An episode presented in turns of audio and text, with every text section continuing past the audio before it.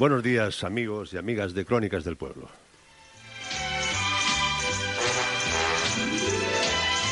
Aquí estamos con vosotros un domingo más, el día del domingo de resurrección.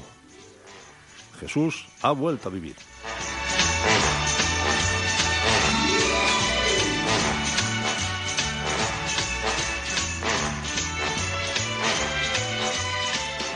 Hoy es nuestro programa número 311 y estamos en Onda Plana Santa Cruz en el 107.4 de la FM y ya sabéis también por streaming nos podéis escuchar en cualquier parte del mundo en www.ondaplanaSantaCruz.es.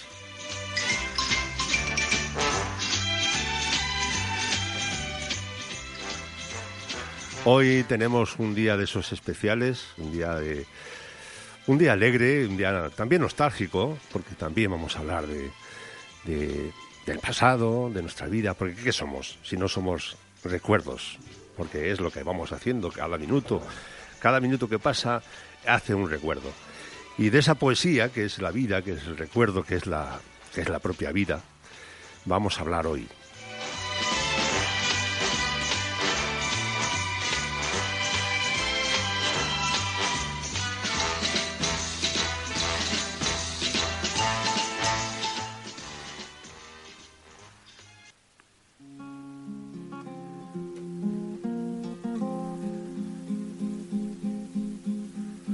He perdido la vida, el tiempo, todo lo que tiré como una anilla al agua. Si he perdido la voz en la maleza, me queda la palabra.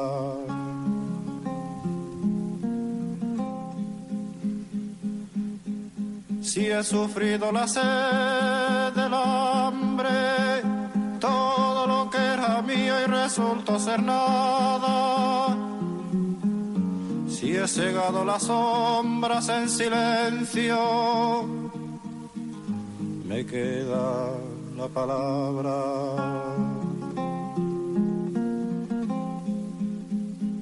Si abrí los ojos para ver el rostro. Hablamos de, de la palabra, hablamos de poesía. Y en Santa Cruz hablar de poesía es hablar de esperanza, de esperanza párraga, de nuestra esperanza párraga, de esa niña que, en su patio, el patio de su casa de siempre, de toda la vida, al que dedicó una poesía preciosa, pues empezó a sentir, a sentir una forma especial de, de, vivir y de, sentir la vida, ¿no? Que es, que es a través de esa palabra, de esa, esa es escrito. Hoy la tenemos aquí, tenemos aquí además a su editor, tenemos aquí a su pareja, a Pepe, que es también una persona muy sensible, que nos acompaña por las mañanas en nuestra emisora, haciendo para mí el programa más bonito de la emisora, y no solo de ahora, yo creo que de lo que se haya hecho aquí en la historia de Santa Cruz en la radio. En silencio queda la palabra. Buenos días, Esperanza. Muy buenos días. ¿Qué tal estás? Pues encantada de estar aquí. Ya sabes que, bueno, la radio para mí es algo fundamental y, y, estar aquí en Onda Plana Santa Cruz, pues para mí es una alegría. Para nosotros también, para mí es un, un honor que estés aquí con nosotros. Eh, Javier González, que también es amigo mío, debo decir, de muchos años ya, que es eh, el su editor, el que ha hecho, que hace, que le edita sus libros. ¿Qué tal, Javi? Muy bien, muy a gusto, muy, muy tranquilos. Buena mañana. Hemos, hemos, cogido buena mañana para, para juntarnos y para, para hacer. Para hablar de esperanza para hacer, para hacer radio. y para hablar de su obra, ¿verdad? Sí. Que es lo que queremos hacer. Sí. Queremos que, que, hoy, de aquí, de, esta, de estos micrófonos, conozcamos un poquito más a Esperanza. No solamente en su faceta artística, también en su faceta personal, en su, su vida. Y queremos conocerla un poco más.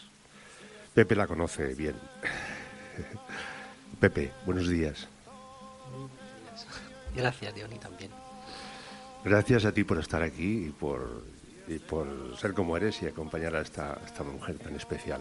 Sois dos seres muy especiales que confluís y que, bueno, pues yo estoy encantado de, de tenerlos como amigos.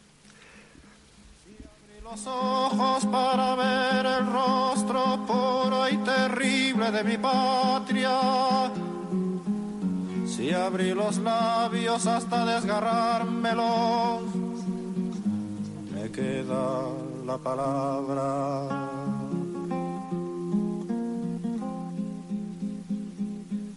Si he perdido la vida, el tiempo, todo lo que tiré como un anillo al agua.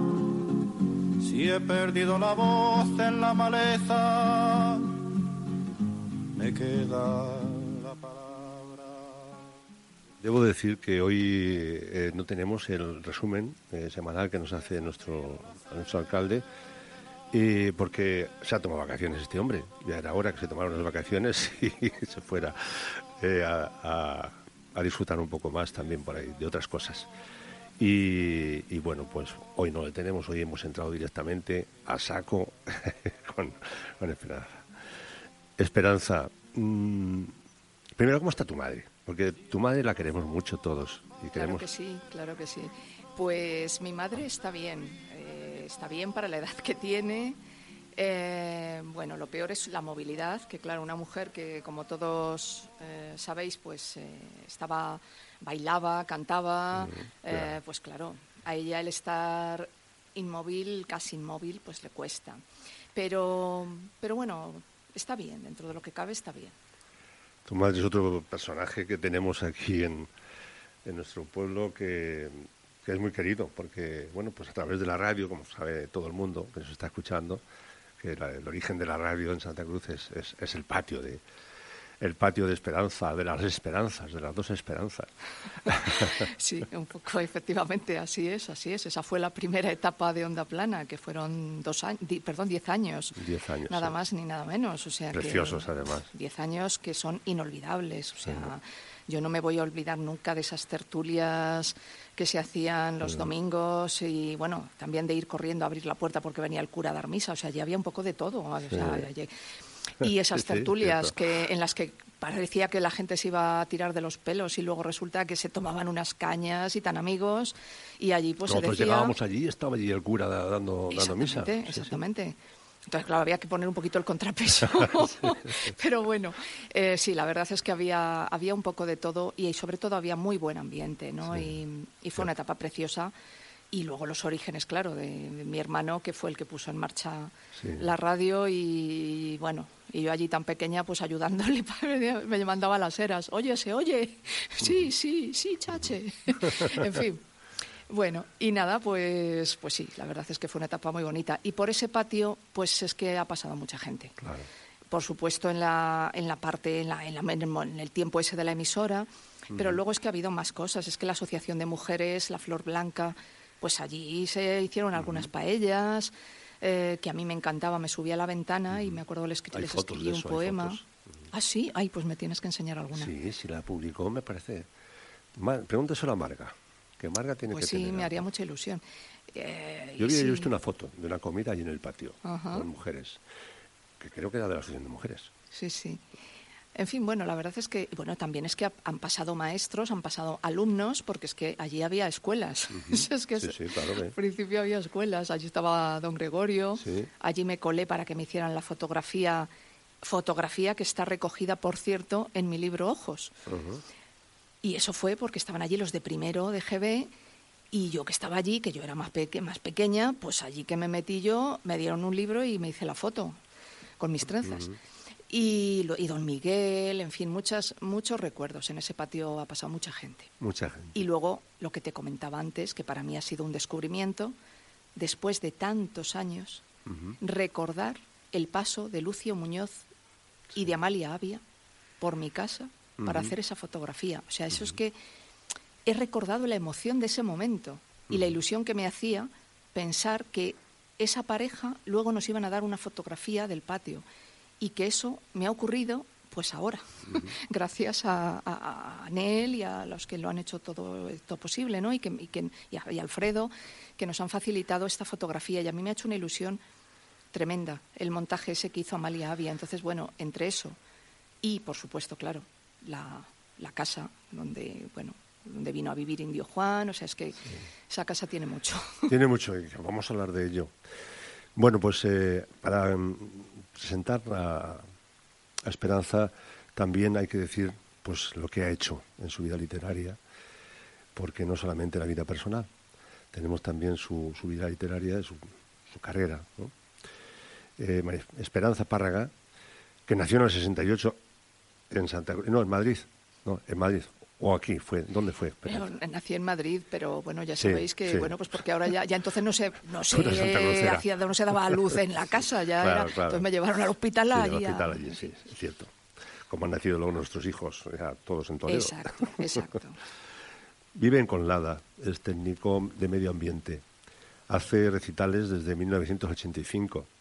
Participa en grabaciones poéticas como Nosotros somos parte de la tierra, eh, de la coral Primavera mm, por la Pau de Mataró. Ha publicado en revistas literarias, en el cuaderno número 21 del programa de arte joven de eh, la Comunidad Autónoma de Madrid, en libros recopilatorios de poemas seleccionados, entre ellos el del Día Internacional de la Poesía en Segovia, el del certamen Umbral de la Poesía en Valladolid y en otras publicaciones colectivas. La antología poética donde no habite, donde no habite el olvido. Legados en el 2011, antología poética Artemis, Boreal, libros 2017, libro catálogo Interpret Arts de Ricardo Jordán, Mataró 2016. Tiene publicados los libros en la artista Libros Poeta de Cabra en 2008, el audiolibro Ojos, Fundación María del Villar, Berrezo del 2015 y el libro digital Encuentros con fotografías de Juan Ortiz de, Mendívil. Entre los premios, el primer premio del certamen de poesía de primavera del Ayuntamiento de Madrid, eh, 1989. El segundo del Premio Internacional de Poesía Amorosa en 2005 del Círculo de Bellas Artes de Palma de Mallorca y el Día Internacional de la Poesía en Segovia. En fin, eh, esto es un extracto muy, muy, muy resumido de su vida eh, artística y su participación en muchos, en muchos sitios que ha estado eh, participando siempre con, con la poesía. Ha vivido muchas cosas. Vamos a ir hablando de ellas, vamos a ir hablando de ellas. ¿Cómo fue, Esperanza, cómo fue tu inquietud hacia la poesía, hacia escribir, hacia poner en el, en- en el papel las cosas? La verdad es ¿Qué que sentías? lo primero que puse en el papel fue un cuento, pues apenas cuando empecé a, a escribir, que me enseñó mi abuelo. Cuando fui a, a la- a la escuela, al colegio, ya, ya sabía escribir porque me había enseñado mi abuelo Marcelino. Y escribí un cuento que todavía lo conservo. Y luego ya fueron los cuentos en el colegio. Eh, ahí pues hay que darle las gracias a don Gregorio, a mi maestro y amigo querido. Y, y bueno, estaba ahí con el cuento, a mí aquello me gustó, esa experiencia. Y, a los 13 años, pues una noche tuve un sueño y al día siguiente, antes de ir al, al colegio, pues me puse a escribir un poema. Y desde entonces, pues son varios los cuadernos que tengo aquí manuscritos, me he traído alguno que me da un poco de Lo vergüenza, vio, pero Golli- lo vio vosotros... Goyito y te dijo, tienes madera. ¿O qué?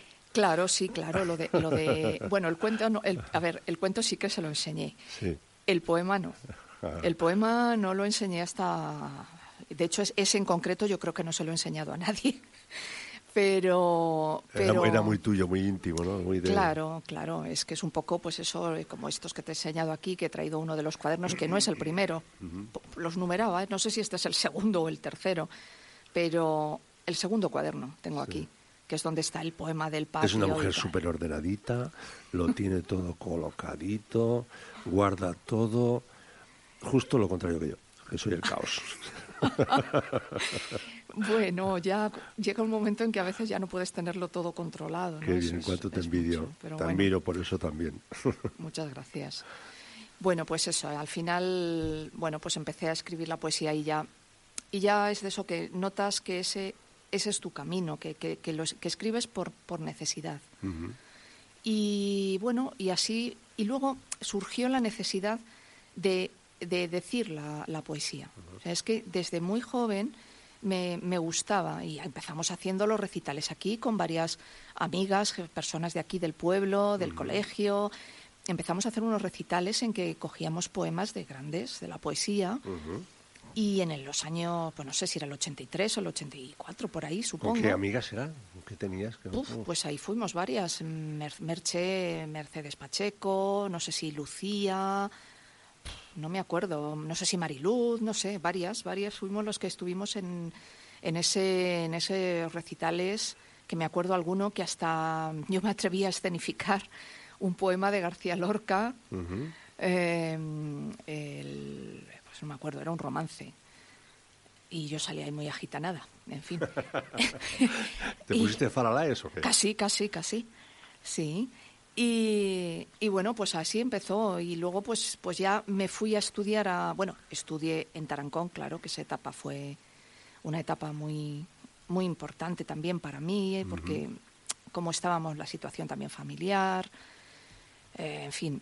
Y ahí eh, pues ahí ya en una, con una profesora de literatura que para mí fue fundamental, Concha uh -huh. Núñez, Concha una Núñez. de las más eh, de las personas expertas en Colombine, en uh -huh. esta gran mujer periodista. Pues Concha Núñez eh, ya empezó a leerme los cuadernos, incluso y a anotarme cosas. Uh -huh. Pero entonces me picó la curiosidad, me picó, con, descubrí la física, también con otro profesor que fue muy importante para mí. Y entonces, bueno, pues me fui, me fui para ciencias y mi profesora Concha se enfadó un poco, pero, pero lo entendió. Y, y, ya pues nada, seguí, seguí con la escritura y cuando me fui a Madrid, pues ya empecé a hacer recitales allí, en el Club CCC, uh -huh. eh, en fin, bueno, varios sitios, bastantes sitios. Qué bien. ¿Y te sentías, dices que cuando escribes como que te, te desahogas, ¿no? Como que te te hace... Sí, sí. ¿Qué es, es lo que sientes eh, cuando, cuando escribes? Es como una transformación, es un poco... Sí, te sale de dentro y, y en ese momento... Mmm... ¿Escribes siempre que te puedas poner? O sea, decir, yo me pongo a escribir y ya está. ¿O tiene que no, tener un momento determinado? No, no. normalmente es difícil que yo diga me pongo me pongo a escribir ya. no me tiene que surgir me tiene que surgir a eso me refería a eso me refería y bueno incluso ha habido ha habido situaciones en las que digo jorobar que es que ahora yo que sé que estoy bueno no te cuento cuando estaba estudiando ingeniería y, y estaba haciendo un yo que sé un resolviendo un problema de Uh -huh. de, de, lo que fuera, ¿no? De física, de electricidad, lo que fuera y tal, y me surgía y, y me ponía a escribir el poema. No te cuenta que mezcla. Exactamente. Y bueno, pues mira, casi te puedo, pues mira, te voy a contar lo, el último que he escrito, cómo lo he hecho. Uh -huh. El último que he escrito ha sido por el, por el terremoto de Turquía. Me fui a desayunar y... ¿Tú cuando... conoces Turquía? Yo conozco Turquía. Sí, claro, para mí ha sido muy importante. Sí. Entonces, pues es que es que me vine y estaba con había estado viendo las noticias de nuevo, claro, en la televisión mientras tomaba el café uh -huh. y me empecé a pensar en las personas que se iban a ir al día siguiente a, a Turquía a ayudar, ¿no? Uh -huh. Alguien que ha estado aquí sí, en esta emisora, sí. Juan Carlos, Juan por Carlos. ejemplo, ¿no? Y yo le tenía presente a Juan sí. Carlos en ese momento. Y es que me surgió la necesidad y entonces me volví al despacho a trabajar. Uh -huh. Y, hice algo que no he hecho en, en, en, 25 años que llevo trabajando en este sitio, ¿no? Y es que me, me, me pudo, me pudo y me, puse, me puse a escribir, me puse a escribir a la, con los papeles del trabajo y tal, pero me, pudo y, y, me puse a escribir ese, ese poema. O sea, que realmente... Sí, que es cuando te motiva alguna Sí, sí, cuestión, es que ¿no? tiene que ser que me, que me salga y me sale pues en donde sea. Sí, Entonces, en siempre... momentos, en momentos emocionales que te, sí, que te sí. pide el cuerpo. Surge la necesidad, algo te, te da ese ese tic que, que, llama a la inspiración, sí. a la musa y... Pero trabajas mucho el poema, lo, luego lo retocas, lo, lo, lo, editas, lo... No suelo trabajarlo mucho. ¿No? No, me suele gustar bastante ser fiel a, a lo que sale. Lo que, ¿no? a lo que sale. Lo que sale. Pero también es verdad que dejo de cantar mucho los, los poemas, los, los, las recopilaciones, antes de hacer las publicaciones. Uh -huh vamos, aquí ya lo, lo, hablaremos ahora cuando hablemos de mi último libro con, con, Javier, que está aquí, pero en general todos mis libros no ha sido algo que hayas hecho, haya sido escribir y ya publicar y que se quede así tal. No, es que han sido muchos años y siempre lo reviso y tal, pero generalmente retoco poco. Retoco poco, pero algo, algo sí, claro, siempre se revisa, por lo menos algo de puntuación, alguna, alguna, en fin, alguna cosa, pero poco. Sí, sí, sí, que es algo que cuando te sale lo, y, prefieres elegir que se, quede la, sustancia de lo que te sale en ese momento, ¿no? Exactamente, exactamente. de eh, hecho, bueno, te puedo contar alguna curiosidad porque bueno había algún, algún poema de los que está en este último libro, pues tuve la gran suerte de que Carlos Murciano me leyera ese libro y me diera su, su opinión. Claro, Carlos Murciano es un experto en todos los sentidos, o sea, y entonces, pues claro, él me hizo algún comentario, pero claro, es también una persona mayor, muy clásica. Eh, y claro, pues me hizo algún comentario que sí que me llevó a hacer algún cambio, pero en algún otro he estado hasta el último momento dándole vueltas a si le hacía caso a Murciano o me hacía caso y me era fiel, ¿no?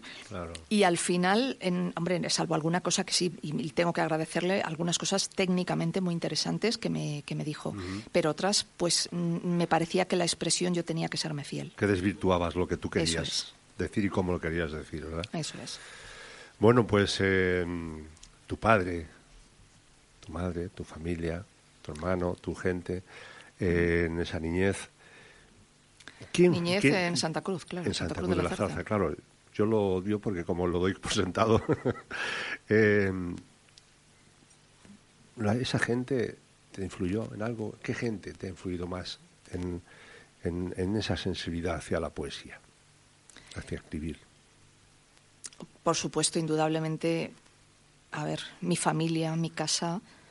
Eh, yo creo que la experiencia mm, con mi padre, el fallecimiento de mi padre cuando yo era todavía muy joven, cuando estaba yendo a, estudiar a Tarancón.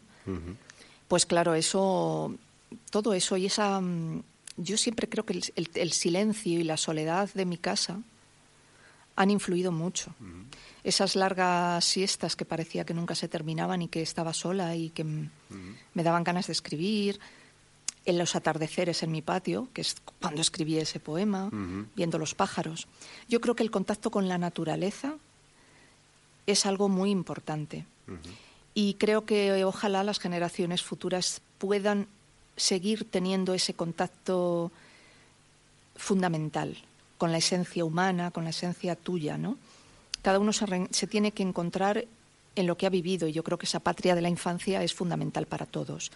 Y creo que no es lo mismo, pues quizá una, una infancia en, en, una ciudad, a lo que pueda ser con ese contacto con la naturaleza, ¿no? Claro. Todo eso yo creo que nos marca. Sí. Entonces, bueno, de hecho, bueno, de esas experiencias, antes te contaba en el café que, que, que a ver, durante muchos años yo eso lo había tenido ahí sin que, sin que saliera y después salió un poema relacionado con aquella experiencia de cuando iba a Tarancón, de cuando falleció mi padre, y lo publiqué en una antología poética que hicieron en, en Vitoria, que fue una experiencia muy curiosa, muy, muy interesante para mí, el, el 100 Poetas en Mayo, que se hace en Vitoria, y, me, y en el año 2017 se hizo este libro.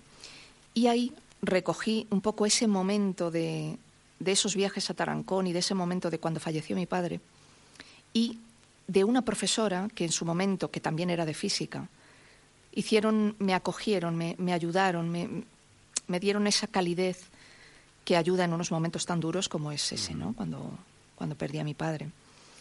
Y bueno, no sé si eh, procede que lo lea o es... Sí, no, no, procede perfectamente.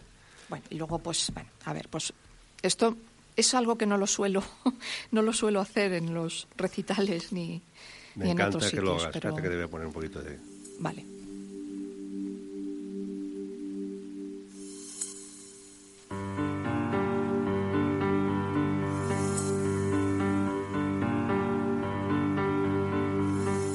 Ausencias. A mi padre y a Maite in memoriam. Una aprende a decir ha muerto mi padre. Delante de la puerta de un autobús pequeño, y tendrá ese recuerdo por los años delante de los ojos. Con el tiempo se aquieta y se dibuja con todos los detalles, y las piedras se agrandan, y las calles se acercan. Surgen de la oscuridad los rostros sorprendidos de los chicos detrás de las ventanas del autobús parado.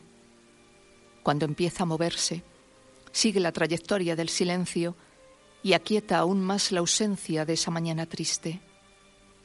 Hoy ya no está la niña, solo están sus palabras, que dibujan de nuevo la mano detenida de mi padre y los pequeños pasos de regreso a la casa. Ahora que te has marchado para siempre, voy a brindarte la imagen alegre de este día y te voy paseando con tu mejor sonrisa, aquella con la que compartías tantos buenos momentos. Estás tan silenciosa que solo yo puedo verte.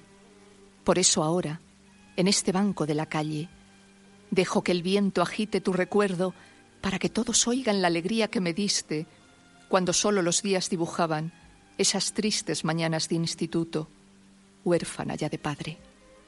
Por eso, en esta tarde de noviembre me voy de compras contigo entregando palabra y sonrisas en las esquinas de las tiendas de barrio para que todos beban de esta sed que me dejas.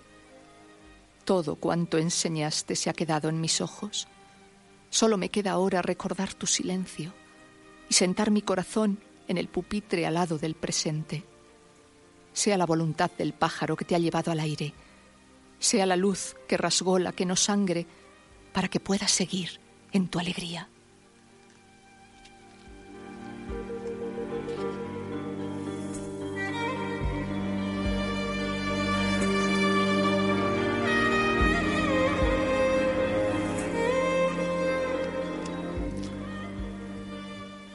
Qué bonito.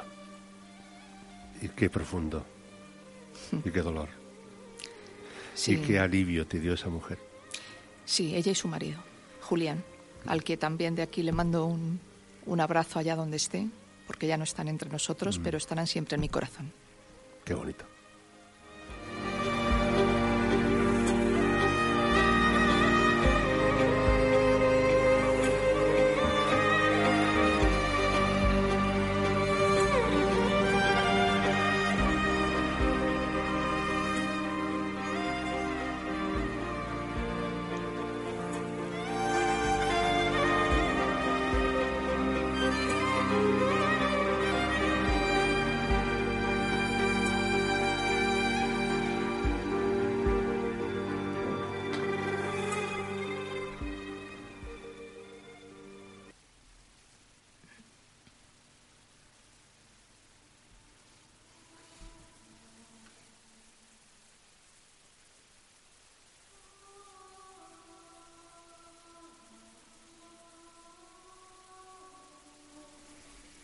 Yo mismo me celebro y a mí mismo me canto, y mis pretensiones serán las tuyas, pues que cada átomo mío también te pertenece.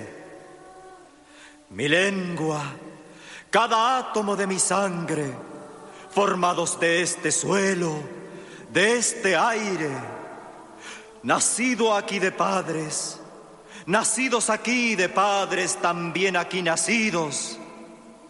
Yo, ahora de treinta y siete años de edad, en perfecta salud, comienzo, esperando no cesar más hasta la muerte. Yo ofrezco abrigo para el bien o para el mal. Yo dejo hablar a todos a la aventura la naturaleza desenfrenada con la energía original. Quitad las cerraduras de las puertas. Quitad las puertas mismas de los quicios. El que a otro degrada, a mí me degrada. Yo prefiero la pretérita palabra original. Entrego el signo de la democracia. Por Dios, no aceptaré nada que los otros no puedan obtener en los mismos términos. A través de mí resuenan las infinitas voces largo tiempo enmudecidas, voces de interminables generaciones de prisioneros y de esclavos, y de los derechos de aquellos a los que otros pisotean.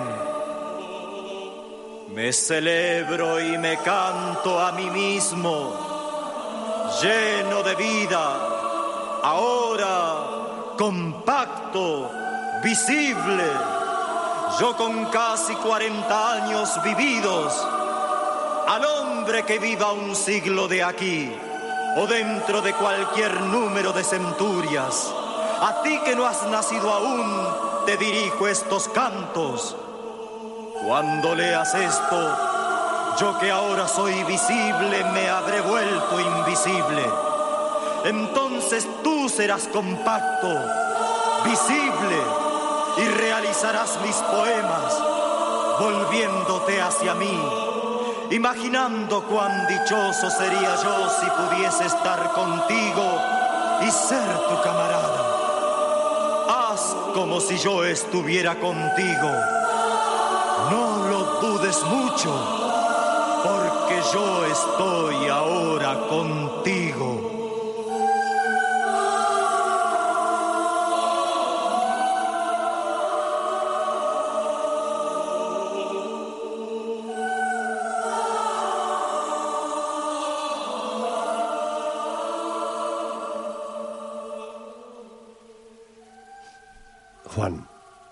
Indio Juan, una persona que, bueno, pues creo que ha sido importante en tu vida y queremos empezar con esa parte de tu vida en la, pues eso que compartiste con Juan, vida artística, cómo, cómo lo viviste, cómo empezó, cómo empezó esa, esa relación y, y bueno, qué es lo que has vivido y qué es lo que, lo que lo que te ha crecido, ¿eh? porque claro, la vida nos hace grandes, nos hace crecer, ¿no? Nos hace, dijo antes, hizo crecer seguro, vamos. Por supuesto, por supuesto. Bueno, estoy intentando recuperarme de la emoción de este tema, que es algo tremendo, tremendo. Es eh, Walt Whitman eh, con la voz de Juan.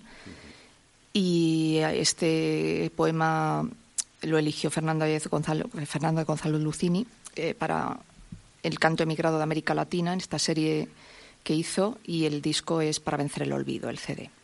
Porque es que, claro, es que este, este tema es, pues eso, es, es inmortal, ¿no? Es como a través de, de esas palabras de Whitman y la voz de Juan, pues sentir que siempre estará ahí, ¿no? Y que siempre tiene, hay que estar con el que lo necesita, con, no aceptaré nada que los otros no tengan por derecho, ¿no? en fin, es, es, emblemático. Yo creo que este es un tema que, en fin, y claro, y la emoción, ¿no? De pensar que cuando uno pone esto, Juan está aquí. O sea, es como es lo que yo siento, ¿no? Bueno, a ver, yo conocí a Juan pues gracias a una persona, una persona, Conchi, de aquí, que me lo me dijo, mira, eh, como sabía que a mí me gustaba, en fin, yo ya escribía, hacía recitales, tal, tal. Tienes que escuchar a, a Indio Juan, que es, que es maravilloso y tal. Y así me fui yo con mis 19 años a escucharle en Madrid y me quedé boquiabierta, ¿no? O sea, dije, en fin, esto es lo más, o sea, a mí me, dejó una emoción increíble. Y bueno, con el tiempo volví a, a, conectar con él, a, contactar con él. Me pidió unos poemas para, para una revista y y bueno, y ahí surgió, surgió, bueno, algo que ha sido muy, muy, muy bello, ¿no? O sea, una relación personal y una relación profesional. Bueno, profesional. Él sí era un profesional, yo, bueno, me, sentía una aficionada, por supuesto, y, y sigo siéndolo. Pero, pero bueno, mm, claro, empezamos a hacer cosas juntos. Él me llevaba a los recitales y yo siempre le insistía no, no, pero yo cómo voy a ir ahí, cómo voy a acompañarte yo con esa gente, con personas. No, no, es que tú eres buena. O sea, yo confiaba mucho en él en ese sentido. Yo creo que él y bueno, claro, y me acuerdo, tengo fotografías ensayando, trabajando, nos juntábamos en su casa. Y claro, y nos poníamos allí a ensayar los recitales. Me acuerdo de un recital que hicimos en el Centro Hispano-Cubano y mm, que fue quizá uno de los primeros que, hicimos. Luego hicimos también, luego yo le invité a que viniera aquí al pueblo y tengo grabado ese recital cuando Juan vino aquí al pueblo, hice el recital y él vino aquí. Y bueno, claro, aprendí mucho, mm, pero es que él hizo que saliera lo que ya apuntaba en mí, ¿no? Y entonces él apostó te dio Alas, te dio claro apostó por mí o sea él decía no no es que es que de verdad yo decía no es que a mí no me lleves porque tú quieras no no es que no no es que es que tienes que es que tú tienes que estar entonces claro vio lo que tenías dentro. Claro claro. Entonces claro porque claro yo me veía en un gran escenario que claro es que impone. O sea yo algunas fui a algunos actos eh, pues por ejemplo eh, pues, bueno me acuerdo algún acto en la fiesta del PC que había un montón de gente. Menos mal que yo lo veía todo negro. Pero aquello es que era un, gran escenario. Y claro, y verme ahí con gente, gente, pues eso, actores, actrices y tal. Pero bueno, la verdad es que, bueno, pues sí, sí, fue algo muy, muy Era un hombre muy comprometido con, claro, con la izquierda. Claro, Sí, y con los y con, no solo con el ser humano. exacto. era, un gran humanista. O sea, es que es que íbamos a hacer recitales al barrio del Pilar, a bueno, en fin, a, muchos sitios, asociaciones culturales. Eh, homenajes. Eh, yo recuerdo con mucha emoción también el homenaje a, a, este reportero, a Navarrete, ah, que, que se había pasado media vida mm, por, por, por Oriente Medio y tal. Bueno, pues fuimos a su pueblo natal a hacer el recital.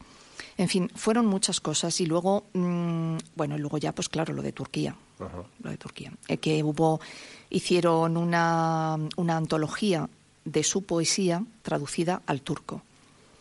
Y entonces, pues nos propusieron ir a Turquía a presentar ese libro y a llevar la voz de los poetas turcos en castellano.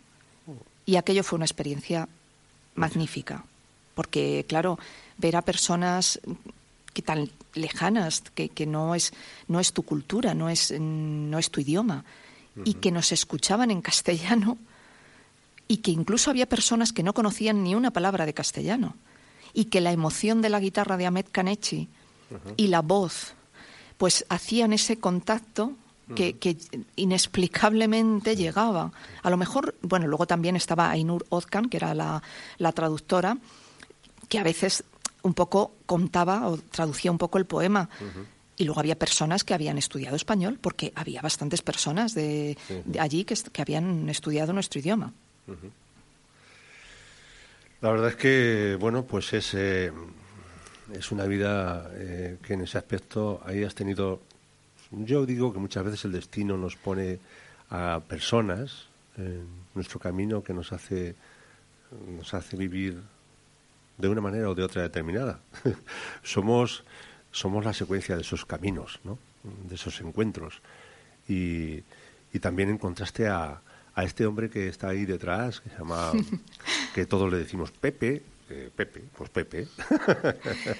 Pepe, ¿cómo, cómo, cómo es Esperanza, Pepe? Tú, tú que la conoces, yo creo que quizás mejor que nadie, porque tú eres un, eres un hombre, eh, te lo he dicho muchas veces y a lo mejor ya me, hago cansino de decírtelo, eh, muy sensible, porque lo demuestras día a día y cada vez que abres la boca. ¿Qué es? ¿Qué es esperanza? ¿Qué es esperanza? Pues lo primero es una persona que mm, lleva a su pueblo dentro. Lo primero que me dijo a mí hace 18 años es, todavía es un poquito pronto para que vayas al pueblo, pero ya verás cómo llegas allí y cuajas. y aquellos, y, este mundo que yo no estaba muy cerca del mundo de la poesía, sí de la literatura, pero no de la poesía, dice, ya verás cómo tú tienes tu sitio aquí. Entonces, ese es el, el primer detalle, que le gusta el color rosa y que es una persona de su pueblo. Y luego, pues, eh, pues, claro, después de tanto tiempo y de, y de ser pareja, pues es una persona que le gusta mucho la independencia, la libertad, el tener la capacidad para decidir, lo cual es un problema, pero bueno, la gente, hay gente pató. y para ella la capacidad para decidir es muy independiente, ¿no? Muy independiente. Y, y para aguantarme a mí, pues también con cierta pues con cierto aguante, porque yo a veces gasto, en fin, estoy en otro mundo, el del humor, o estoy... No es fácil, yo no soy un tipo fácil para para estar conmigo todo el tiempo y, soy cansino, yo sí soy cansino. Entonces yo creo que es una persona que ama su pueblo, que siente la libertad y que escribe porque no le queda más remedio. Eso es, y con una sensibilidad y una dulzura y un saber estar, pues que eso se ve, no hay que decirlo mucho, ¿verdad? Ayudas, le ayudas a, en su, le, lees eh, sus poemas, le haces críticas, eh, eres cáustico con ella, eh, al revés, le das aliciente, le, la, animas. ¿Cómo es tu actitud ante su obra? Pues yo creo que la, gente creativa lo que necesita de verdad lo saben ellos, que son creativos, porque cada uno crea a su manera. Y entonces no hay una receta. En general, yo veo las cosas cuando ya están hechas y terminadas y, y, originadas, no, no influyo. Entonces tengo que buscarme maneras subterráneas de influir, que también las hay, pero es que aquí no las puedo decir. aquí precisamente no las puedo decir, pero una de ellas es eh, cuando me gusta cualquier otra cosa del mundo que no sea estrictamente de la poesía, pues compartirlo, traer cosas de fuera Mm. al mundo de la poesía y eso pues, yo creo que suele llegar. De alguna manera la inspiras también, ¿no? No lo sé, estoy ahí al lado, que es lo que ofrecer, como dicen, me ofrezco. Eh, sí que me inspira, claro que me inspira. Y además eh, hay algo que, que, yo tengo que agradecer a Pepe, bueno, tengo muchas cosas, pero una de ellas es que el CD que es una grabación de poemas a modo de recital que aparece en el audiolibro Ojos, tiene mucho que ver Pepe. O sea, él fue quien me, me empujó a, a, decir, no, es que lo bueno, sí, lo del libro está genial, pero tú tienes que tener grabada tu voz, hay que grabar tu voz, yo te ayudo en eso, pero yo quiero que esté tu voz. Y bueno, pues mm, eso se hizo aquí. Además, yo quería que se grabara, tuve esa posibilidad y, y, quería, me hacía más ilusión que se grabara aquí en el pueblo y lo grabamos aquí eh, con Eugenio Sepúlveda. el, CD Ojos, eh, que tiene, pues eso, eh, va con el libro Ojos y tiene también mucho de mi infancia en Santa Cruz, porque la parte de álbum de familia de este libro, pues mm, tiene mucho que ver con mi familia. ¿Este que me has pasado, del 20 de domingo? Exactamente. Yo creo que un día como hoy, rescatar ese poema a mí me, ilusiona porque es domingo, porque es abril y hace años que mi tío Ángel también se marchó, pero que siempre igual estará en mi corazón, eh, el hermano de mi madre, Ángel Granados. Entonces, pues casi sí, te voy a pedir si puedes, rescatamos uno de estas de las grabaciones que tengo, pues de la grabación del CD que aparece en el libro Ojos, pues de domingo yo creo que estaría Para bien. Mí un placer escucharlo.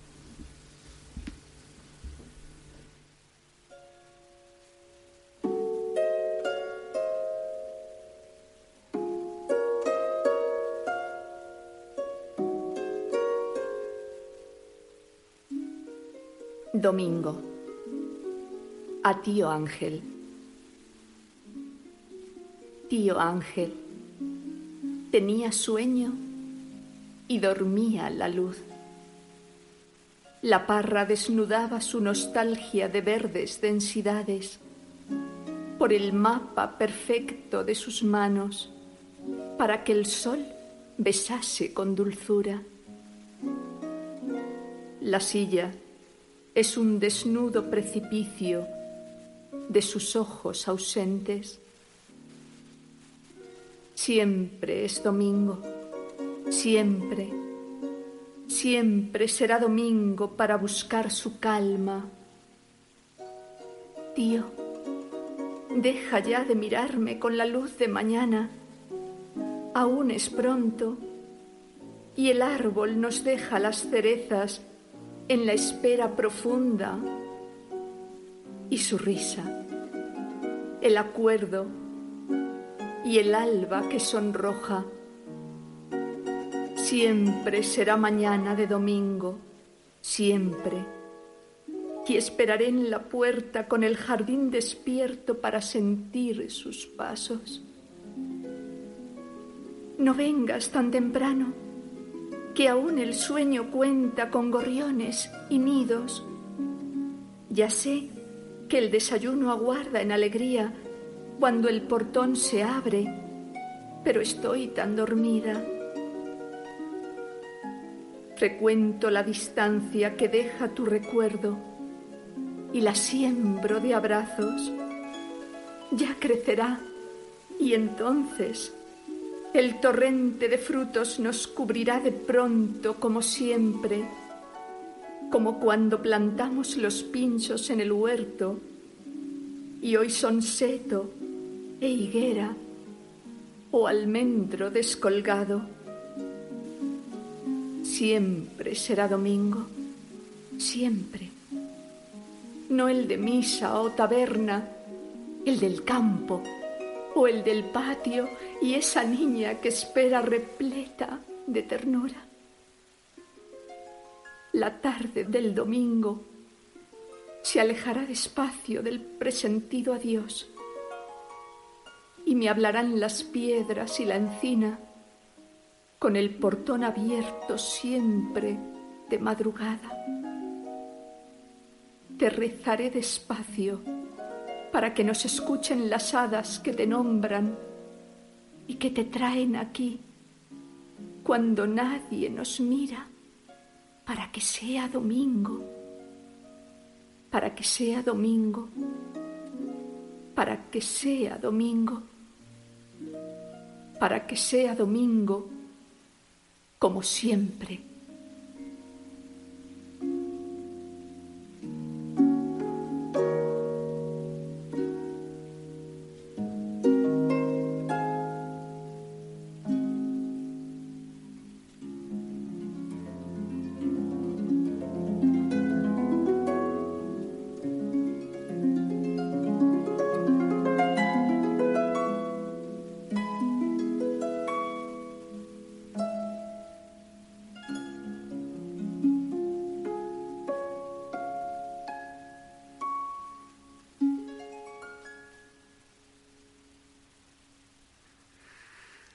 Impresionante.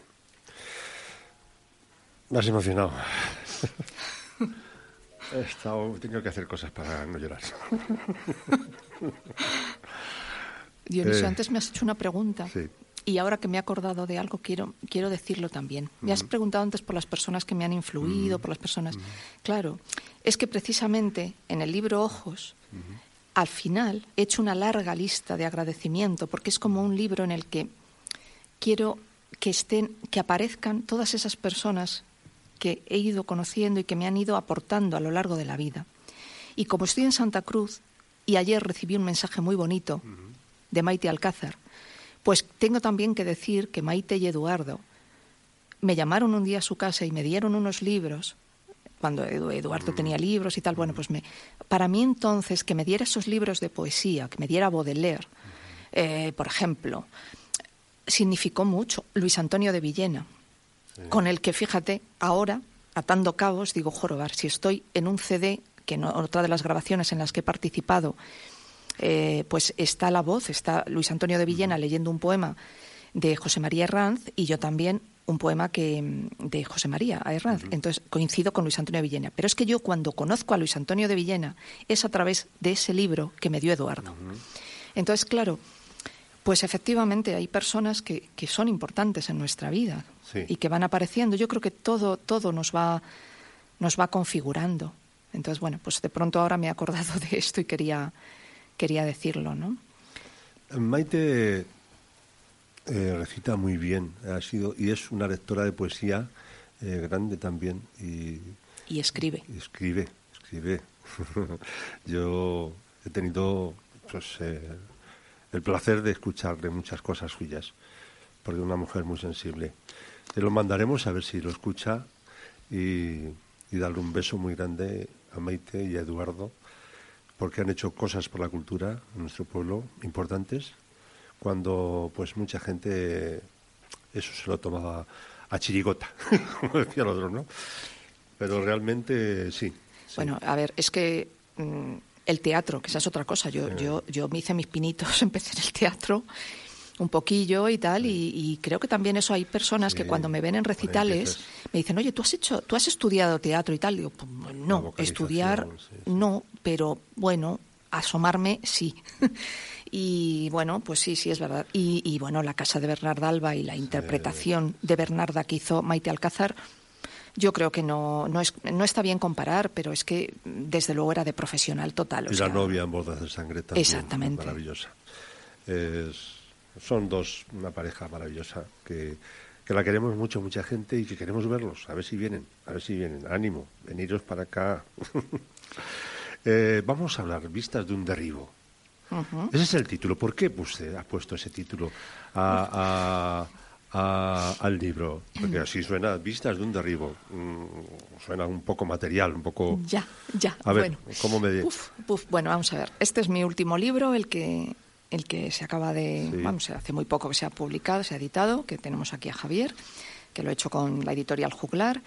Y bueno, pues Vistas de un derribo, es la, ese, ese título representa la unión entre mis dos facetas, la técnica y la poética. Eh, la técnica porque, porque eso me surgió, claro, yo veo muchos planos y tuve, mm, tuve que, con gran pesar que estudiar dibujo técnico. Digo con gran pesar porque sufrí mucho hasta que lo aprobé, eh, porque aquello de las piezas era muy duro para mí no es lo mismo el dibujo artístico que el dibujo técnico y sobre todo de, ingeniería técnica industrial, que es lo que yo he estudiado. Entonces, claro, aquello, aquello era insufrible. Y entonces, bueno, pues viendo planos, pero luego ya posteriormente eh, de proyectos, de, proyectos técnicos, yo soy técnico de medio ambiente, entonces pues empecé a ver planos eh, pues también de, obras eh, para ver los impactos ambientales y tal, ¿no? Y a mí aquello de, de que algo que estaba en pie y terminara siendo polvo. ¿Y cómo se dibuja esto? O sea, ¿cómo estás dibujando lo que va a dejar de existir? Me pareció una unión con lo poético mágica.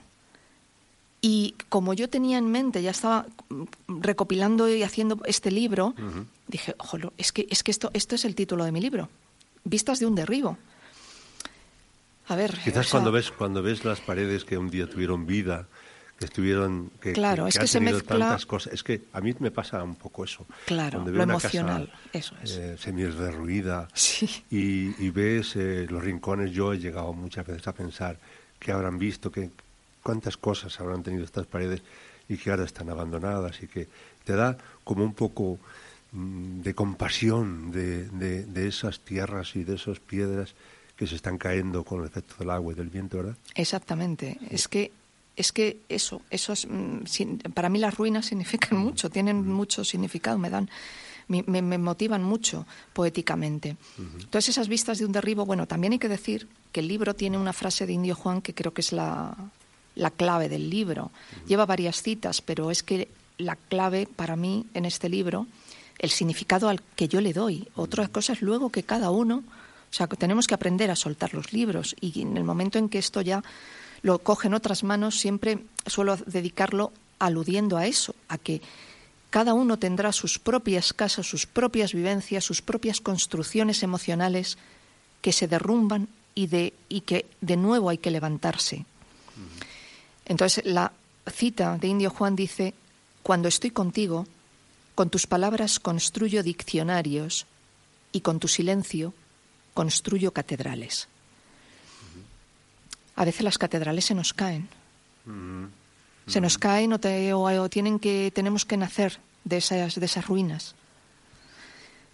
Entonces, bueno, por eso también... Las más grandes fortalezas. Claro. El, esas catedrales de amor. La hierba, la hiedra, el tiempo, el agua, el pasado, todo eso, sí, lo va haciendo de una forma distinta, ¿no? Lo construye, lo deconstruye y lo construye de una forma distinta. Exactamente, y a veces hay que deconstruir para volver a construir. Mm. incluso encontrándote tú en la tierra, ¿no? En ti mismo y a partir de ahí edificar. Pero entonces, bueno, esto es esa, ese libro tiene eh, esa, esa idea, ¿no? Esa idea. Y por eso, bueno, tiene una fotografía que desde aquí también quiero dar las gracias a Delfín, que me la facilitó, del archivo de, de su padre, ¿no? Entonces... ¿Cuánto eh, bien está haciendo ese archivo? Bueno, bueno, a mí esto me parece un trabajo magnífico. Tengo que decir que tengo, mm, por desgracia, últimamente estoy con poco tiempo para escribir, o sea, me tiene que dar unos capones muy fuertes la poesía, la musa, para que me, para que deje lo que estoy haciendo y, me, y ponerme a escribir. Pero porque es que si yo me cojo alguna de esas fotografías de Delfín, que, algunas de estas coloreadas que me parecen bellísimas, son como cuadros, es que con poquito que me, quedara un poquito así, estoy convencida que escribiría. Total, total, porque hay poesía en las, imágenes. Exacto. En esas imágenes de esas mujeres viejas. esas, eh, sí, sí, sí, de esos niños. A mí me da pellizco, me pellizca, me pellizca. O sea, Delfín me provoca, como, como Juan Ortiz de Mendívil, que es otro de los fotógrafos que, me provoca. Pero, claro, él, lo hace eh, adrede porque me manda cosas y por eso hemos hecho el libro Encuentros, ¿no? El libro digital Encuentros, porque eso, porque a veces la imagen me lleva a escribir. Y bueno, pues hay una, hay una fotografía que yo siempre, la, cuando la vi en la exposición de aquí, de la feria, pues vi esa fotografía y se, la, se lo dije a Delfín. Digo, mira, esa fotografía yo quiero que aparezca en mi, en mi próximo libro. Al final no ha sido en la cubierta. En la cubierta hay una fotografía hecha por otra persona magnífica que he conocido en Guadalajara, Antonio Íñigo, que también ha hecho los dibujos, algunas ilustraciones que aparecen en el libro. Pero el, esa, esa iglesia, esa, esa iglesia de San Miguel que aparece en la fotografía, no es una catedral, pero es que es nuestra catedral, es que está en Santa Cruz de la Zarza y está aquí, ¿no? Está aquí es. Entonces, a mí, y esos andamios, y es que, claro, la están ahí apuntalando, la están arreglando y tal, pero bueno, por eso aparece esta fotografía de César Sánchez, realizada en el año 1965 en el libro, ¿no? Y, bueno, pues, pues, pues por eso es un poco esas vistas de un derribo, pues por, por, por eso, por poner en, un, en, un, en el papel pues esa, esa, esas vistas de lo que se va a derrumbar para poder volver a nacer. Vamos a escucharte, vamos a escucharte a ti haciendo algún poema, pero ahora queremos hablar con el editor un poquito. A claro, claro que sí. ¿Qué dice nuestro editor? Eh, Javi, ¿cómo ves tú el libro? Eh, ¿Te ha gustado? Me imagino que te habrá gustado si lo, estás editando, ¿no? Hombre, por ahí, por ahí empezamos siempre, ¿no? Los, libros nos tienen que decir algo. A nosotros en la, en la editorial nos aparece... Editorial eh, se llama... Editorial Juglar. Juglar, y está en Ocaña. está en Ocaña. Eh, con tres W, nos presentamos en ella con editorialjuglar.com. Ya lo sabéis, lo que aquí hay mucha afición a escribir también, ¿eh? aquí hay gente eh, que está empezando y que está haciendo ya cosas también. Sí, esa es, eh, esa es otra de las partes donde, donde nos gusta mm, reflejar la cultura de los, de los pueblos, ¿no? de las de las, eh, de las gentes que están empezando, de las gentes, ojo, eh, que están empezando no quiere decir que tengan 21 añitos o 16 o 18. No, no, no, tiene que ver, puede empezar a los 70. El número, el número 2, el número 3 de nuestra colección de poesía era el primer, eh, el primer poemario, de un, el primer libro de un, de un autor que tenía 50 y muchos, Mira, José Luis San Pedro. No le, voy a descubrir la edad, pero José Luis, San Pedro, José Luis San Pedro empezó con 50 y alguna Claro, claro. Eh, por eso digo que, el escritor novel no tiene por qué ser una criatura de 14, 15 años con, con poca, poca o mucha experiencia. No, se trata, se trata de mm, eh, potenciar y de dar, de dar voz a esa, a esa gente que no tiene oportunidad de Mm, de salir, de proyectar su obra en un libro, ¿no? Porque el libro al final eh, veía, veía los, los cuadernos de esperanza, es, los deliciosos cuadernos de esperanza, y, efectivamente eso, eso anima. El, ¿Por qué los acabas guardando? Porque eh, es tu comienzo, es tu, tu impulso, es lo que te lleva a continuar, es lo que te da pues como estas máquinas que estamos viendo en, anuncios de, televisión, que es a lo mejor es la única manera de que tenemos de verlas, estas de movimiento continuo, hay que darles un toque y ya no paran jamás. Eh, pero ese movimiento debe comenzar en algún punto, en algún momento. Y entonces, bueno, pues, eh, pues mira, Marisa Adal, una joven poeta, eh, treinta y algún años, periodista en Madrid, mucho escrito, pero nada en poesía. Bueno, pues eh, ahí tiene su, su, obra. Otros son, son más, más clásicos, Jesús Arroyo, pues bueno, pues eh, ya, ya tienen su trayectoria, ya tienen sus escritos. Pedro Sánchez, pues igual, Sánchez, ojo, yo Sanz. Ah, ah. estaba yo. A ver. Pedro Sánchez Sanz. Usted ha editado su, eh, su, tesis, ¿no? Pues, eh, pues igual tiene su, su, trayectoria ya poética, ¿no? Pero sí nos gusta el, dedicar mucha atención a esos comienzos, a esa gente incipiente que está empezando a hacer sus primeros pasos en poesía.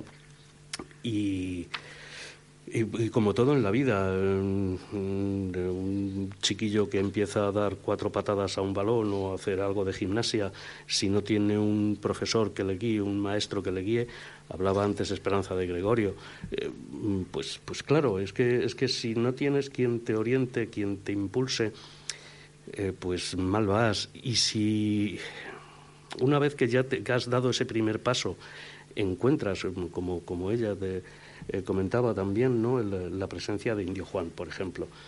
hay personas potenciadoras. Sí. Mm, no sé si llamarles, eh, decir que son seres de luz o no son seres de luz. No, no lo sé. Quizás sí. Eh, si, si, entendemos como seres de luz, no el, no el de Iberdrola. Buscarse seres de luz es importante. Esperanza lo ha hecho, ¿eh? Tiene, tiene otro ser de luz ahí. Está al lado también. es importante eso. Claro, es que nunca sabes... Encontrar eh, seres de luz, porque no muchas veces se buscan y no se encuentran. Nunca sabes dónde va a estar, es como la, es como la musa que decía ella antes, ¿no? Eh, musas, pues claro que existen. Lo que pasa es que te tienen que pillar trabajando. Sí, Si, estás en... En sintonía, ¿no? No, sí, y, te puede pillar en cualquier momento. Si estás con la azada levantando un terrón que te está molestando en medio del... y no llevas en el bolsillo un lapicerito y un no sé qué, pues a lo o bueno, a ver, vamos, a, vamos a dejar de ser boomer, que, que, también, hay, también hay teléfonos y puedes hacer la nota en el teléfono, ¿no? Eh, mm, si, si no mm, haces caso a esa musa que te ha visitado en el momento que a ella se le, se le antoja, porque para eso son musas. ¿Qué te parece la, la, poesía de Esperanza? Eh, íntima, muy, eh, muy evocadora y con una con una no me mires y con una mm, tremenda visión de futuro de, de su proyección hacia el futuro porque sí es cierto que eh, en estas vistas del derribo, estaba mirando antes la fotografía de, de, la, de la calle de la iglesia. Y, efectivamente, em, lo que comentabas tú, Diony, de las, de las casas estas que al final eh, las tenemos ahí y dices, eh, sí, eh, efectivamente. una sensación, ¿verdad? Más íntima, más bonita cuando estás ahí. A mí me pasa. Efectivamente, ahí tenemos el, andamio puesto en la torre de la iglesia, que se restaura, tal, 1965, evidentemente. Pero la otra casa que está la otra casa que está ahí al, me iba del micrófono. La otra casa que está justo al lado eh, es una casa que no sé si existe o no, pero si existe estará bastante reformada, bastante... Pero, ¿qué ocurría en esos dos balcones? ¿Quién vivía en esa, en esa mm, mm, ventana, tras esa ventana que, que, hay en el 65, tiene una reja? ¿Quién vivía ahí? ves, o sea, todo, todo ese tipo de, de, mm, señales, pues al final eh, van quedando en, los, en las casas, en los pueblos, en las gentes. Y bueno, pues hay personas que lo captan con una sensibilidad tremenda y lo vuelcan en un poema y al final acaba eh, saliendo cosas como vistas de un derribo. Entra Pepe, tú entras. Eh, que Pepe... Estamos, eh, quería, estamos aquí en la emisora y hacemos un rombo. Estamos cuatro personas. Diony tiene el vértice de la persona que presenta. Javier el editor y la artista a mi derecha, Esperanza. Y yo quería ponerme en una esquinita del rombo que sea el del lector. Hombre, pues me parece estupendo. y en esta esquinita del rombo que es el lector, em, en general, cuando uno lee poesía, si te llega, si no te llega, nada, ¿vale? Pero si te llega, o si te empieza a llegar, no es que te guste, es que te puede cambiar, porque la poesía tiene un valor de educación sentimental. Eh, digamos que igual que uno se va a hacer cursillos de muchas cosas, pues un libro de poesía es una forma de sentir. Lo que, lo que nos deja esperanza, o los poetas que ha citado Javier, a los lectores es otro referente sentimental. Entonces, como lector, lo mejor que me puede pasar a mí cuando leo poesía es decir, yo no puedo escribir como esta señora, pero caramba, puedo sentir igual. Entonces, esa poesía ya es un valor para comprarlo. Pero si además quieres otra justificación para tener como lector un motivo para comprar, estos libros evocadores de pueblo con denominación de origen, es que hacen, hacen memoria del pueblo. O sea, construyen lo que decía ahora mismo Javier, que es lo que me ha provocado, construyen al, al pueblo. De repente alguien, Esperanza, hace un poquito de pueblo, hace como de argamasa para que los recuerdos tengan esa, esa fuerza sentimental. Yo me he acordado todo el tiempo que Esperanza decía lo de las paredes que en el plano, de las puertas de Amalia Avia, porque es el mismo sentimiento. ¿Cuánto habrán visto pasar estas puertas? ¿Cuánto van a ver? ¿Qué memoria tienen? Y las vistas del derribo, igual, ¿no? Que, estos planos que van a dibujar lo que fue, lo que, lo que va a dejar de ser y con qué belleza que también la tienen, ¿no?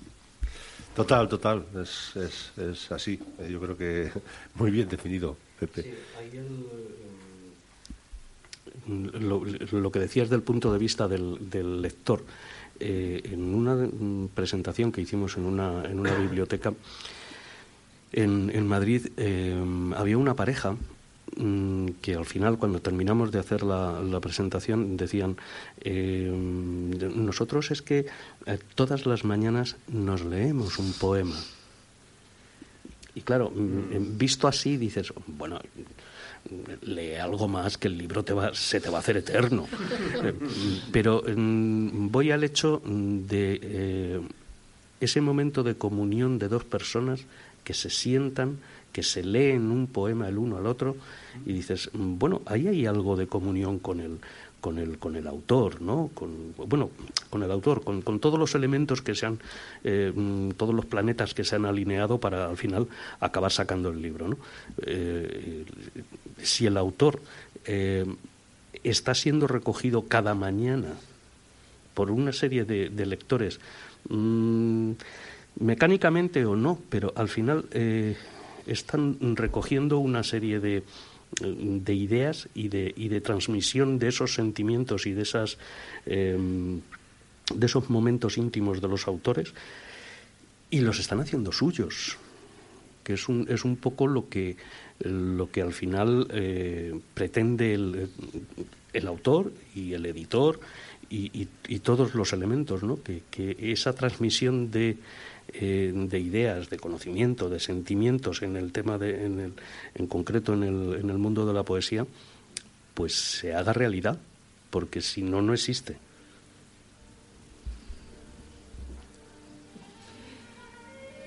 Bueno, eh, para mí es muy importante escuchar estas opiniones y, y, bueno, efectivamente este libro es un libro muy intimista, Quizá mm, en, bueno, todos lo son, pero es diferente. O sea, este es muy, muy de, amor y de, bueno, de esas cosas tan profundas, ¿no?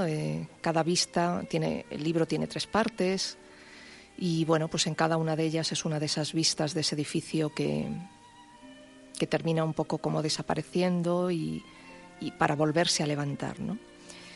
Y bueno, también quiero dar las gracias a Federico Gallego Ripoll, que es un poeta magnífico que, desde aquí aconsejo porque por muchos motivos, pero es que encima es manchego, nació en Manzanares del Real.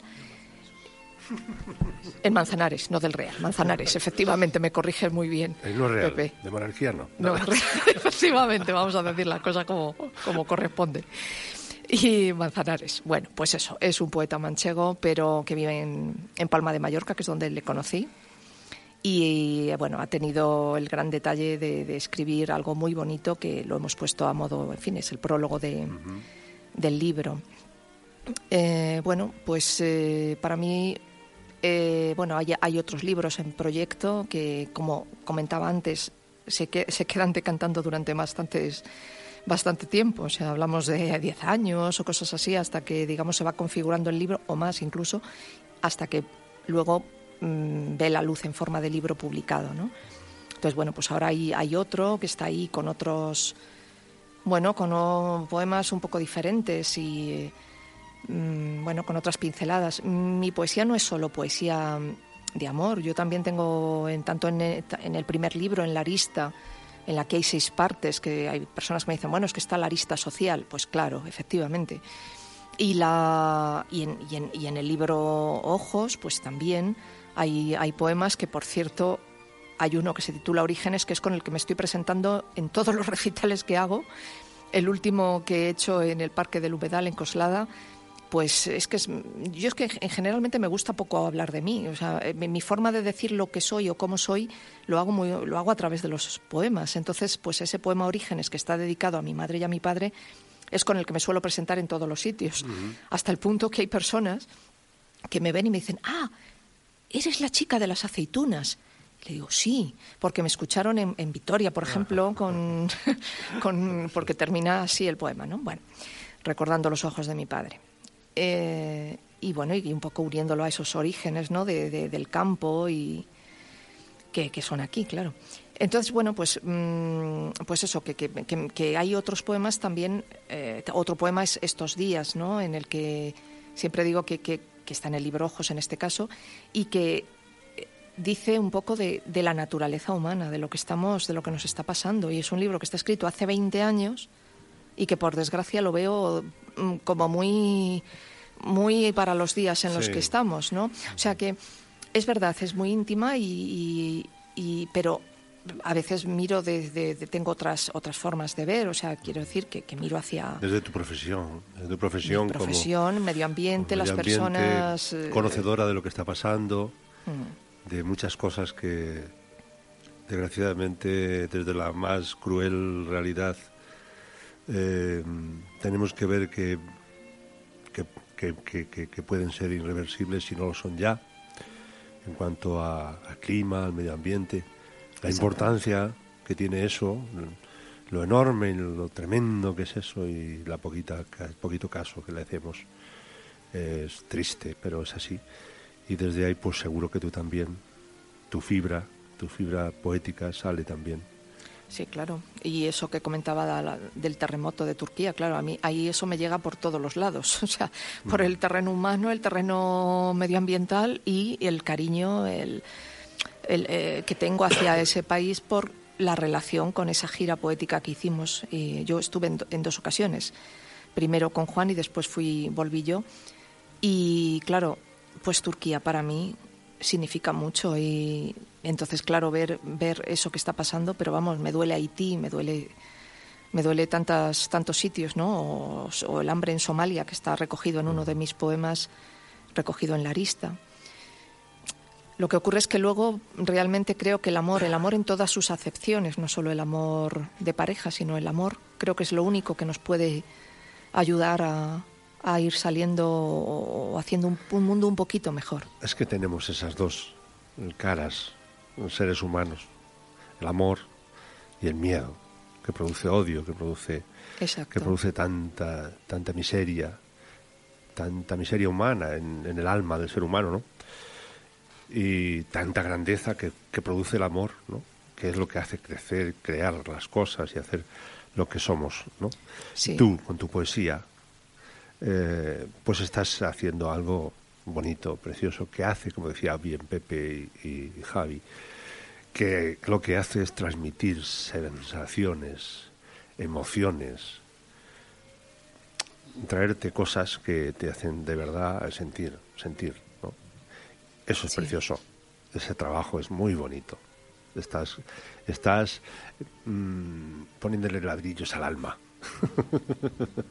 Eso es mm. importante. Construyendo alma. Eh, estábamos hablando de, de, los derribos, pues ahora estás construyendo con tus derribos, construyes alma. Sí. Me gustaría que, nos leyeras un poema que tú elijas. Muy bien, pues vamos a, a ver, del libro de Vistas de un derribo, a ver, ¿cuál? Pues mira, voy a, voy a leer uno que no es, que que es más bien breve, pero que tiene mucho significado para nosotros, que se titula En la tarde. Bueno, también decirte, Diony, que tienes por ahí también una grabación, porque eso también me quiero contar. Lo que hay, hay, eso ahora lo ponemos después si quieres, si hay tiempo, porque es que hay un poema que está recogido en este libro de Vistas de un derribo. Después. Que, que está grabado, grabado en un CD. y después ahora te digo eh, después, sí. Genial. Vamos a, vamos pues vamos, con el, el, poema en la tarde, que es el que me permitió conocer a Carlos Murciano y a Federico Gallego Ripoll también en Palma de Mallorca, gracias a ese premio, que se titula En la tarde.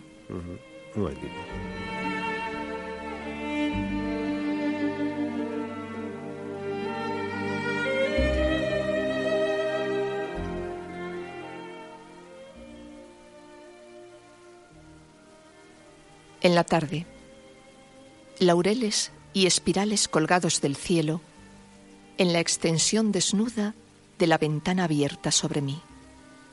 Esta es tu casa llena, detenida en nosotros, volante en equilibrio del ganchillo del día que tejimos. Amo en ti cada nota que suena tras los árboles recorridos, el verdor de tus manos, rescatado y presente. Hacemos amapolas cada vez que besamos el aire que nos roza y cubrimos de azules la transparente luz que nos agita. Es entonces el paso de la tarde el que nos trae los vuelos, los ecos de cigüeñas que anoche nos llamaron. Deja que el campanario anuncie la partida. Llévame entre los brazos. Que sea el sol el que caiga mientras todo renace definitivamente. Qué bonito. Qué bonito. Precioso. Si es que después de escuchar estas cosas, y, ahora, y ahora qué digo yo. ¿Qué digo yo? Se me ocurre poner esta música maravillosa que, que también nos ha traído ella para acompañarla. Déjame que diga algo de ella. Sí. Porque mando también saludos aquí a Hamid, alguien que significó, que significa mucho, y que Irán está pasando una situación complicada y para estos amigos iraníes, Hamid, Said, que, que llevan muchos años en nuestro país y que no pueden volver al suyo, y que un día me enseñó una música que, me, que nos atrapó y que hasta el punto de que escuchándola en casa un día en soledad, escribí el poema con la propia música. Entonces, después tuve la enorme suerte de que, gracias a la celebración de los 20 años de la coral Primavera por la Paz, Primavera per la Pau de Mataró, grabamos, grabaron este poema que está recogido en el libro Vistas de un derribo. El poema se titula Danza y lleva de fondo esa canción iraní que yo la escuché y me quedé enamorada y no sabía lo que decía. Y años después mi amigo Said me dice, se titula La noche de los enamorados. Y me mm, pasó la traducción manuscrita. Y bueno, pues es como eso que decíamos, ¿no? De cómo a veces los significados llegan y llegan de una manera que, incluso no es ni racional. Mm. O sea, para mí fue como un descubrimiento ver que era una canción de amor con esa intensidad y que yo lo había captado y que me había obligado a escribir. Me surgió esa necesidad sin saber realmente lo que decía. La escuchamos entonces, si, quieres. Vamos a escucharla ahora, pero me vas a pasar el pin porque eh, cuando hoy lo hemos grabado antes no lo... no, no, ahora he abierto la carpeta y estaba en blanco, así que Vaya. me vas a pasar el pin ahora mismo. Vamos a escuchar un poquito Garden.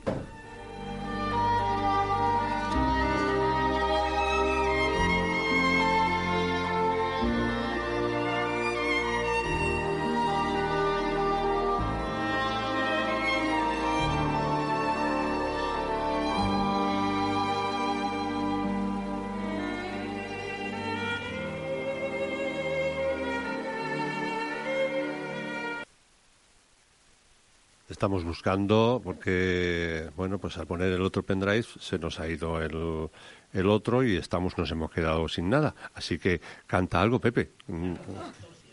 Me parece que es, una estrategia editorial para que tengamos ganas de ir al libro y ver el poema Danza, que es el que no quiso salir en onda plana. Creo que hay una mano editorial, Javier, que habéis pensado, vamos a ocultar, vamos a hacer, hacerse esperar para que este poema que viene desde Irán, una de las cunas de la poesía, dicho sea de paso, pues un poema tan lejos que con las palabras que Esperanza intuye resulta que coinciden 20 años después cuando conoce el significado lleno de magia y tendría que ser también la magia la que se aliara con la informática de y hiciera esta pequeña Totalmente. no, la, magia, las megas es, que hacen que tengamos dos pens, dos dos pendrive que, de, que son iguales y hemos, lo que hemos hecho es coger el que no era. Ah. y por eso es por lo que nos hemos equivocado. Tal vez para recordar que el otro, claro, el otro pendrive está recoge todo lo que fue el sueño de la espiga, que es un programa que Esperanza hizo en esta emisora también, que yo le echo una manita y como están ordenadas los tiene todos del mismo color. Y, y, este es otro es otro pero eh, ¿Qué, humilde eres. Le echas una manita. Una manita buena eh importante que lo que te escuchamos sabemos que la manita es importante. Bueno para mí eso que haces Dion y tú de estar em, hablando coordinando escuchando y haciendo que las cosas funcionen eh, es eh, soy manazas bueno pero pero es la magia de la radio. O sea la magia de la radio es también que algunas personas sean capaces de hacer tantas cosas a la vez y Esperanza también lo hace. Se sitúa a los mandos y a la vez habla. Yo lo que quiero resaltar es un poco lo que estabais comentando de las evocaciones no eh, de cómo un, lo que comentaba Esperanza, de una música que te acaba llevando a un sitio eh, donde solamente tú sabes que quieres ir, porque la música no, la, no entiendes la letra, la música sí te puede estar llevando vaya usted a saber dónde, pero eh, la letra no, la letra no la comprendes, no la entiendes y, no absolutamente nada. Y, me ha traído a la, a la mente eh, un, un, álbum que escuché hace mm, hace ya bastante, bastante tiempo eh, de, un, eh, de un libanés que se llama Anwar Brahim. Eh, la canción es Los asombrosos ojos de Rita. Escúchala, te la pasaré luego después. Aquí no, no la vamos a poder escuchar por tiempo, pero te la pasaré después. Verás qué delicia. Vamos a escuchar lo que por fin hemos encontrado entre mi torpeza ha sido una torpeza mía al final de todo esto. y vamos a escucharlo. Eh, ya estamos terminando, nos quedan cinco minutos nada más. Se nos ha pasado, a mí se me ha pasado el tiempo sin darme cuenta, la verdad. Es que es maravilloso.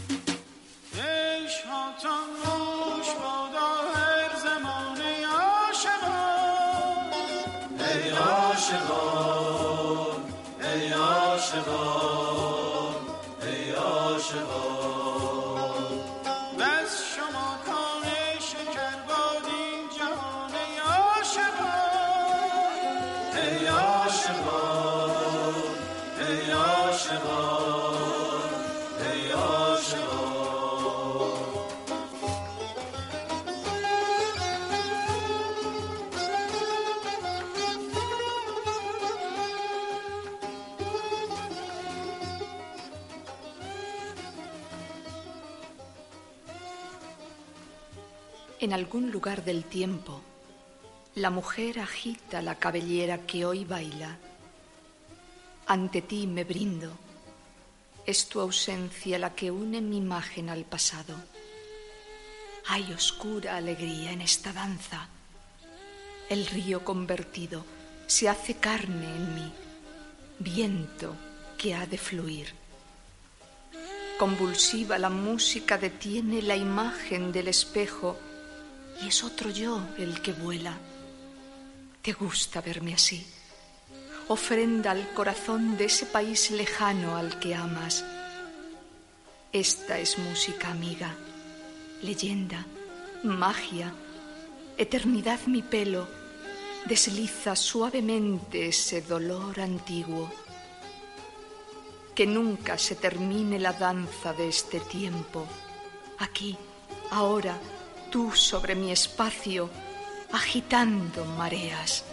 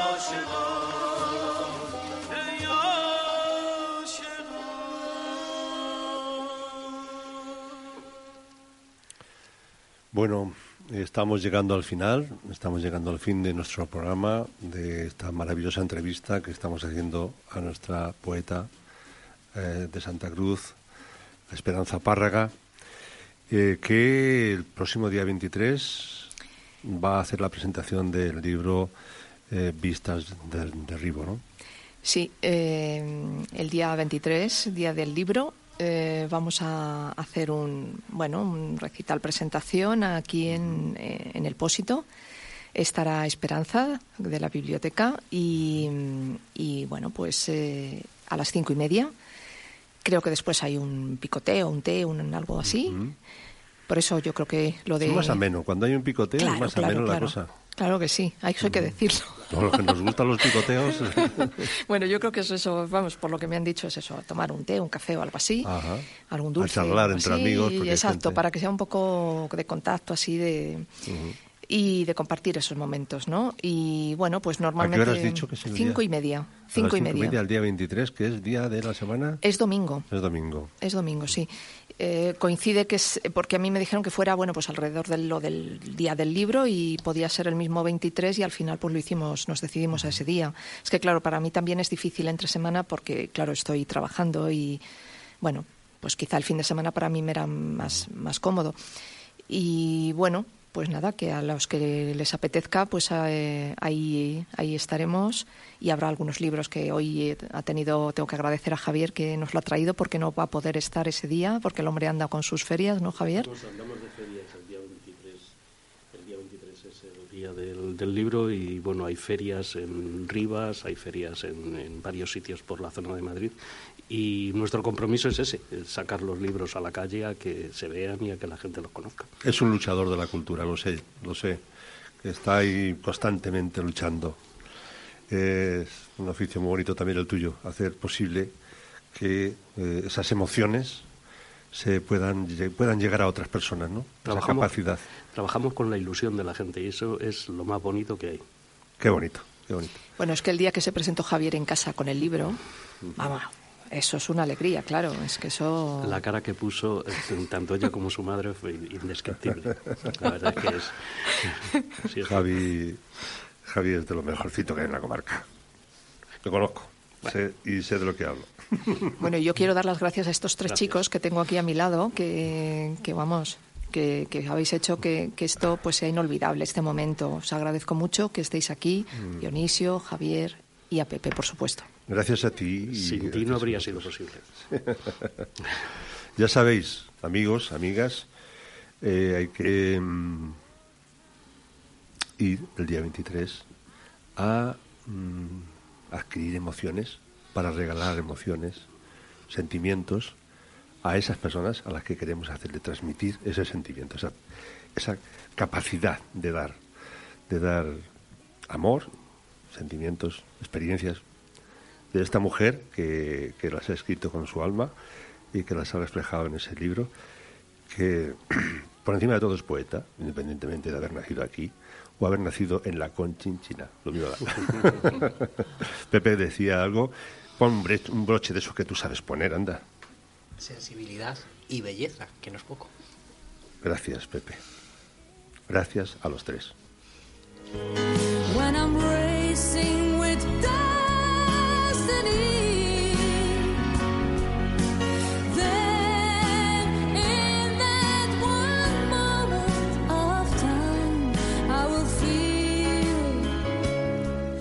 momento en el tiempo. Es una preciosidad.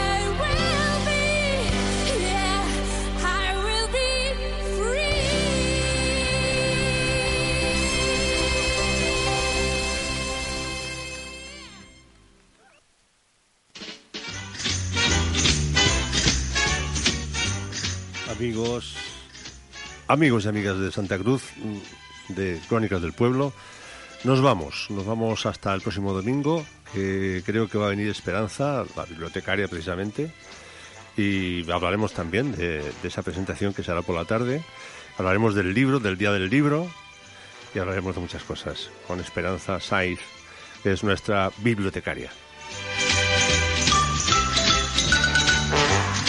El próximo domingo, día 16. Es el programa.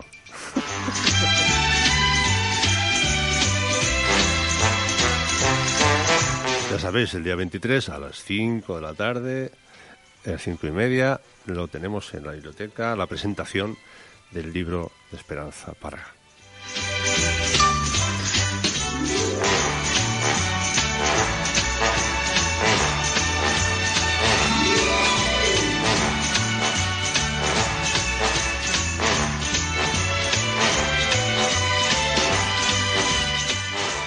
Hasta el próximo domingo a todos, que seáis muy felices, como siempre.